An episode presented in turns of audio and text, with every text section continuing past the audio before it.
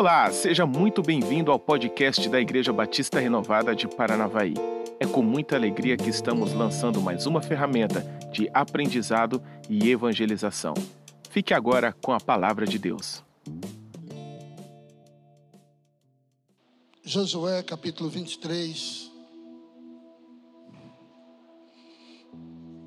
Todos acharam? Amém? Versículo 14 e 15. Josué 23, 14 e 15. Josué 24, versículo 14 também, versículo 15. Josué 23. A Bíblia diz assim: Eis que a hoje sigo pelo caminho de todos da terra. E vós bem sabeis de todos o vosso coração e de toda a vossa alma que nenhuma só promessa caiu de todas as boas palavras que falou de vós o Senhor, vosso Deus. Todos sobreviveram, nenhuma delas eh, se perderam. E sucedeu que assim como vieram sobre todas as boas coisas que o Senhor vosso Deus vos prometeu, assim se cumprirá o Senhor contra vós outros todas as ameaças, até vos destruir de sobre a terra que vos deu o Senhor vosso Deus. Quando violardes a aliança que o Senhor vosso Deus vos ordenou, e fostes servidores a outros deuses, e o adorardes, então a ira do Senhor se acenderá sobre vós, e logo perecereis na terra que o Senhor vos deu. Versículo 24, versículo 14. A Bíblia diz: Agora, pois, temei ao Senhor e servi-o com integridade e com fidelidade. Deitai fora os deuses, os quais serviram vossos pais além do Eufrate e do Egito, e servi ao Senhor. Porém, se vos parece mal servir ao Senhor, escolhei hoje a quem servais. Se aos deuses a quem serviram os vossos pais, que estava além do Eufrates, ou aos deuses dos amorreu, em cuja terra habitais eu e a minha casa serviremos ao Senhor. Amém, queridos? Que Deus possa aplicar essa palavra em cada coração nesta manhã, no nome do Senhor Jesus. Amém? O capítulo 24 do livro de Josué, Josué reúne todas as tribos, todas as tribos, para fazer a sua despedida. Josué, no final do seu, dos seus anos de vida, ele sabe que está no final da sua história. E ele começa a fazer uma retrospectiva de toda a história dos filhos de Israel, desde o chamado de Abraão da terra que o Senhor o chamou, e começa a falar para os seus filhos, para os seus netos, para todas as tribos, né? Entendendo Josué que se a família, se a casa for uma casa forte, o povo de Israel seria um povo forte. Mas se a casa, a família forem fraca, ele entendia que a nação seria fraca. Então Josué, ele exorta o povo a servir ao Senhor com fidelidade e com muita sinceridade. É interessante analisarmos o discurso de Josué, mostrando como que ele apresenta como que ele mostra a vida cristã de temor a Deus. Ele, no seu discurso, ele facilmente, querido, ele traz as memórias, as bênçãos de como o Senhor trabalhou lá desde a chamada de Abraão até a saída do povo do Egito, e ele vai trazendo detalhes vai falando ali no, no capítulo 23, capítulo 20 também, ele fala assim: quem conhece um pouco a história da Bíblia, os primeiros cinco livros, entende facilmente e vai vendo como que Deus trabalhou ao longo da história com o povo de Israel. E naquele discurso, ele coloca: você bem sabe como o Senhor agiu, como o Senhor trabalhou propósito principal de Josué ali era mostrar para o povo que Deus era um Deus amoroso, que Deus era um Deus que cumpria as suas palavras. Somente nesses capítulos ali do discurso de Josué, nós encontramos 15 vezes a palavra servir. 15 vezes. E é interessante que servir significa amá-lo de todo o coração, significa adorá-lo com exclusividade, significa temê-lo, obedecê-lo acima de tudo e acima de qualquer coisa, entregar a sua vida por completo. E Josué vai mostrando esta vontade dele e da sua família. Ele chega no ponto de dizer: Eu e a minha casa, eu e a minha família, eu e aqueles que estão caminhando comigo debaixo do mesmo teto, nós já tomamos uma decisão. Vocês vão escolher nesse, nesse dia, ele colocando, vocês vão escolher a quem vocês querem servir. Se é os deuses dos amorreus, se é os deuses estranhos, ou se vocês vão servir ao Senhor. Então, na frente de toda a tribo de Israel, Josué decide dar um grito, e o grito que ele deu tem falado poderosamente ao meu coração. Ele coloca: Olha, eu não sei o que vocês vão fazer, eu não sei qual é a decisão que vocês vão tomar, mas eu e a minha família já tomamos uma decisão. Eu e a minha casa vamos continuar servindo o Senhor, vamos continuar adorando o Senhor. E quando eu me parei pensando nesse contexto, eu fiz uma retrospectiva da minha vida, analisando os momentos bons, os momentos maus, e como Deus me sustentou ao longo da minha jornada, como Deus foi misericordioso comigo, como que as promessas de Deus se cumpriu poderosamente sobre a minha vida. E eu não tenho outra palavra nesta manhã a não ser dizer ao Senhor muito obrigado. Muito obrigado eu não posso nem pensar em sair dos propósitos de Deus. Eu não posso, querido, nem pensar em não continuar a obedecer às promessas de Deus na minha vida, porque eu sei que o Senhor foi misericordioso comigo. Se você nesta manhã estiver com algum pensamento fora daquilo que está estabelecido no plano que Deus estabeleceu na sua vida, é bom que você comece a refletir e pensar como Deus foi misericordioso, de onde o Senhor te tirou, como Deus agiu na sua vida, dos milagres, das curas, da salvação, do teu nome escrito no livro da vida, de como Deus não permitiu o diabo tocar na sua vida, dos livramentos que Deus já deu sobre a sua vida. Ei, eu venho te dizer, nós vamos continuar servindo esse Senhor nesta manhã. Nós vamos continuar adorando porque ele é bom. Aleluia. Ele é bom, aleluia. Você concorda comigo? Ele é bom e a sua misericórdia se estende de geração a geração e vai atingir os seus filhos, seus netos, seus bisnetos, se até lá o Senhor, o Senhor ainda não vier buscar a sua igreja. Josué havia entendido, querido, a plena satisfação do seu coração, da sua família estar no Senhor. Da sua família estar no Senhor. Então ele desafia o povo a provar, ele desafia o povo a adorar com integridade, integridade absoluta. O Senhor foi misericordioso. Agora, para que possamos ter uma família servindo ao Senhor, é interessante nós observarmos que Josué, ele assume responsabilidade. Ele assume responsabilidade. Ele não fala, a minha casa vai servir o Senhor apenas. Ele fala, eu, eu ele se coloca na primeira pessoa ali, dizendo: Eu já tomei uma decisão e a minha família está comigo. Eu tomei uma decisão e a minha família está comigo. Então, nos ensina, querido, que é possível servir a Deus através de um bom relacionamento familiar. Você precisa ser um Noé da sua casa. Sua família precisa te seguir. Sua família precisa caminhar junto com você. É possível alinhar os nossos projetos familiares dentro da vontade do Senhor. É possível.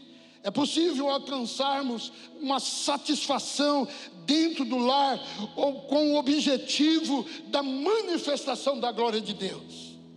Deus, Ele quer que nós, como seus filhos, possamos influenciar aqueles que estão ao nosso lado. Se você não está conseguindo influenciar sua esposa, o seu marido, seus filhos, se você não está conseguindo influenciar os seus pais, é porque você não está temendo ao Senhor de todo o coração. É porque você não está obedecendo o Senhor de todo o coração. O nosso relacionamento familiar deve estar pautado na verdade revelada da palavra de Deus. A Bíblia nos ensina a ser um bom pai. A Bíblia nos ensina a ser uma boa mãe, uma boa esposa, um bom filho. A Bíblia nos ensina. E para isso, queridos, tudo começa com um comprometimento pessoal que nós precisamos ter. Nós precisamos ter. Josué não disse assim: Olha, eu vou fazer uma pesquisa de campo na minha casa para ver o que nós vamos decidir. Não, ele não usou essa expressão. Diante de tantas opções é, que há hoje para adorar a Deus. Eu vou conversar com os meus filhos para ver o que eles acham melhor. Não, ele não tomou essa decisão. Josué não fez uma reunião com uma família para perguntar a opinião dele. Você sabe por quê? Porque a, a vida da família já estava voltada em obediência à palavra de Deus. Ele já tinha convicção que servir a Deus era prioridade dentro daquela família. Quando se trata em servir ao Senhor, meu amado irmão, você que é sacerdote da sua casa, você tem que ocupar esse, esse lugar e se posicionar como servo de Deus. Como servo de Deus. O senso de responsabilidade de Josué pesou muito forte nesta decisão que ele tomou diante da sua família. E eu entendo que a esposa, eu entendo que os filhos, sabia que a prioridade da vida de Josué era continuar obedecendo os princípios da palavra de Deus. O homem que quer a sua casa servindo ao Senhor, ele precisa se posicionar como servo de Deus. Ele precisa ter atitude de servo de Deus. É como você ter que dar literalmente, entregar literalmente, como nós fazemos aqui quando nasce um bebê, nós apresentamos esse bebê a Deus e pedimos que Deus venha operar, agir, manifestar a sua graça. Nós entregamos esse bebê ao Senhor. E a nossa esperança, a nossa confiança é que o Senhor venha usar os nossos filhos, mas eu preciso entender que eu tenho obrigação para isso. Meu irmão, eu, como sacerdote da minha casa, eu preciso decidir. Eu decido como sacerdote da minha casa. Eu não tenho dois pensamentos em relação à palavra de Deus dentro da minha casa. Eu sou o sacerdote da casa, eu decido. Eu sou o homem de Deus da minha casa, eu decido.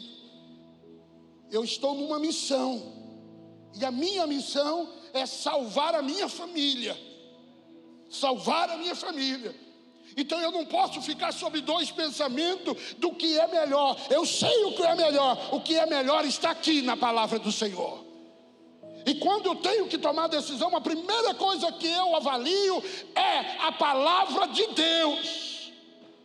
E quando chego e digo, a palavra de Deus diz assim, nós vamos agir assim, porque o Espírito Santo nos orienta assim, meu irmão, não tem como não dar certo.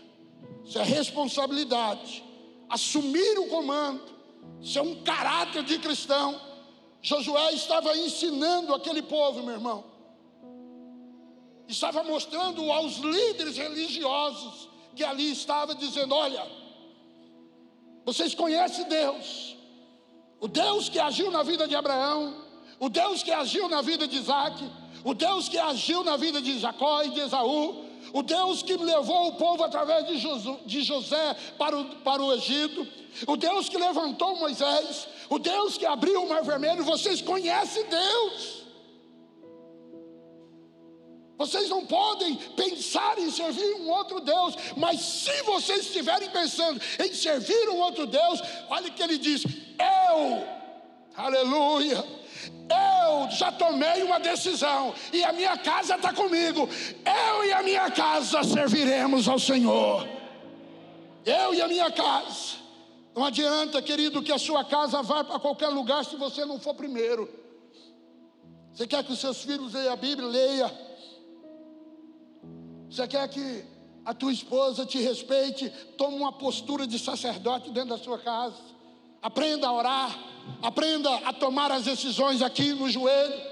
Você quer que o seu marido comece a observar como Deus está agindo na sua vida? Seja uma mulher de oração. Ah, você quer que Deus mude o coração dos seus pais? Então, busque a presença de Deus. Os seus pais precisam ver que você é uma mulher, você é uma moça, você é um homem diferente porque o Espírito Santo de Deus trabalha sobre a sua vida. Não adianta querer ser, queridos, aquilo que você não é. Não adianta. O que não começa no eu, não vai terminar na minha casa. O que não começa no eu, não vai terminar na minha casa. Josué estava ensinando, dizendo aqui, ó, o que depender de mim Aleluia.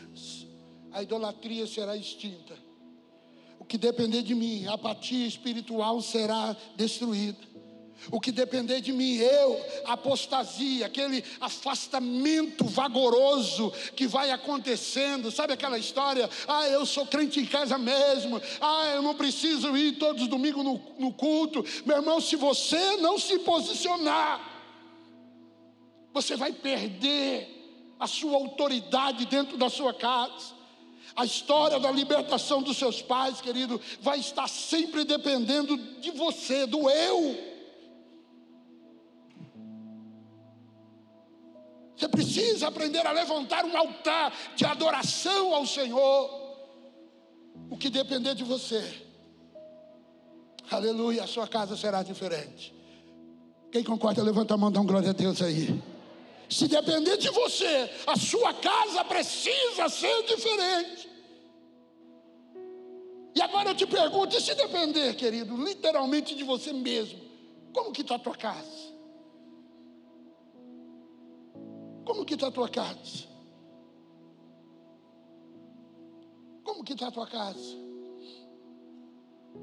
Eu poderia aqui citar nomes, como que está a tua casa? Que está dependendo de você. O que você está fazendo para a sua família permanecer em pé? Quanto tempo de jejum você está tendo? Quanto tempo de oração em família você está tendo? Mês de janeiro, Deus começou a falar com a Cátia. E desde janeiro, às três horas da tarde, a Cátia está se colocando em oração dentro de casa. Às três horas da tarde. Quando chega em fevereiro, vocês sabem da situação que nós enfrentamos com o Covid. Queridos, você precisa se posicionar. Ela chegou e disse para mim: Deus está me levando a ter um tempo de oração em família, em casa, às três horas da tarde. O dia que você estiver aqui, eu quero que você ore comigo, senão eu vou orar sozinho. E nós estamos orando três horas da tarde. E olha o que aconteceu ao longo dessa jornada. Nós estamos no mês de agosto. Você imaginou se nós não tivéssemos tomado uma postura de oração? Meu irmão, o que você está fazendo para a sua família permanecer em Deus? O que você está fazendo para a sua família não desmotivar? Nesse momento tão difícil que nós estamos atravessando? O que você está fazendo para a sua família ver o sobrenatural de Deus? pagando preço. Que você está fazendo para não perder os seus filhos para este mundo. Não é falar, não é gritar, não é espernear, é se posicionar diante do Deus Todo-Poderoso, é se posicionar diante de Deus. Deus vai agir, Deus vai operar. Esta relação de uma família, querido, servindo ao Senhor, é uma construção coletiva. É uma construção coletiva. Todos juntos. Minha casa. Minha casa. Quarta-feira na minha casa, posição, jejum. Uma ação coletiva. Por que construir tudo sozinho? Por que decidir tudo sozinho? Por que romper sozinho? Por que conquistar sozinho? Que mérito há nisso? Que mérito, querido, eu jejuar sozinho em casa, sabendo tão somente que eu tenho lá filhos que adoram o Senhor, netos que adoram o Senhor, esposa que adora o Senhor. Então vamos decidir juntos. Vamos tomar posicionamento juntos. Vamos crescer junto. Não adianta eu crescer espiritualmente e a minha esposa ficar estagnada. Não adianta a minha esposa crescer e eu não crescer diante da presença de Deus. Meu irmão, o que, que adianta ganhar o mundo inteiro e perder a alegria da minha alma? E quando eu fico pensando nisso, eu começo a imaginar, imaginou, eu, eu fico pensando assim, os meus filhos. Que alegria eu teria ser pastor dessa igreja se os meus filhos não fossem membro de uma igreja séria também. Poderia até servir a Deus em outra denominação, mas teriam que ser servos. Se eles estivessem no mundo, minha alma estaria triste, meu coração estaria triste. Eu não quero ser um pai campeão, querido, e ter filhos fracassados. Eu não quero ser um marido campeão e ter uma esposa fracassada. E eu posso dizer por eles aqui nesta manhã, a Kátia não tem prazer nenhum de ser uma mulher vitoriosa se não tivesse um marido que respeitasse a graça de Deus sobre as nossas vidas. Davi ganhou tudo que você possa imaginar. Ganhou honra, ganhou méritos, tudo para fora Davi ganhou. Mas perdeu tudo dentro de casa, tudo. Perdeu o relacionamento com os filhos, perdeu a autoridade com os filhos, perdeu o respeito de das esposas. Tudo porque Davi não se posicionou. Tudo porque Davi tomou decisões erradas. Para que isso aconteça, é preciso que todos desempenhem papéis importantes dentro de casa.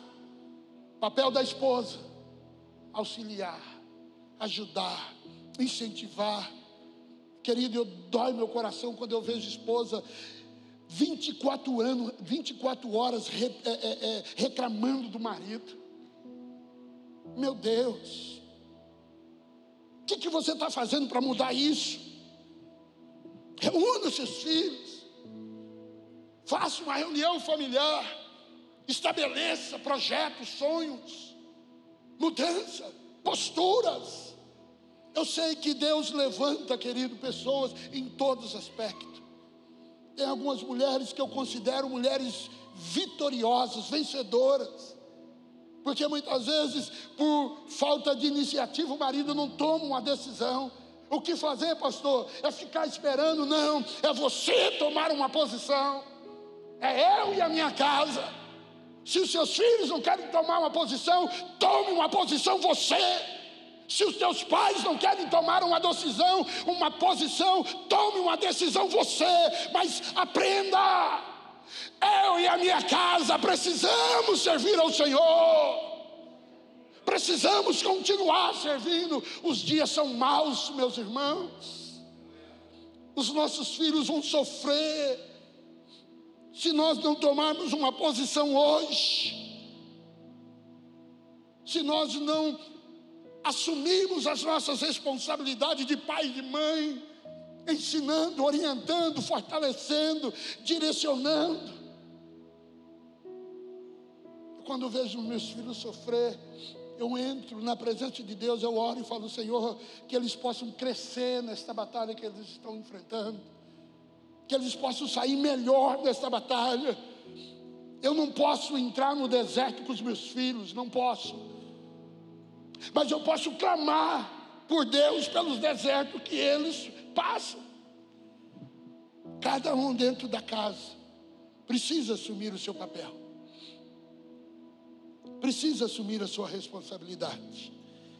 Preciso levarmos cada um para a sua responsabilidade, para entender o que precisamos construir. Um relacionamento forte, uma geração diferente, uma geração com mentalidade diferente, uma geração, querido, salvo pelo poder do nome do Senhor Jesus. Nós precisamos andar no caminho, para que a próxima geração não se perca nesses caminhos, nesses atalhos que vão aparecendo. E nós temos condições para isso. Josué se posicionou e ele influenciou a, a, a, a geração próxima. Ele influenciou. Moisés tinha passado um legado para Josué. E agora, Josué, querido, ele chama a sua família a temer ao Senhor, a uma responsabilidade. Ah, pastor, mas é tão difícil. Primeiro, eu. Entendeu? Primeiro, eu. Primeiro, você toma uma postura diante de Deus, para que a sua família olhe para você e pense: eu quero ser igual a Ele, quero pagar o preço que eles estão pagando eu quero orar, eu quero jejuar, eu quero ser esse exemplo de homem e de mulher, de filhos que eu tenho dentro de casa. Aí quando você se posicionar, você consegue levar a sua casa com você, levar a sua casa nos seus projetos. Ei, eu e a minha casa serviremos o Senhor. E a sua casa? E a sua casa? Você quer que a sua casa também se posicione diante da presença do Senhor? Amém? Você recebe essa palavra em nome de Jesus? Fique em pé.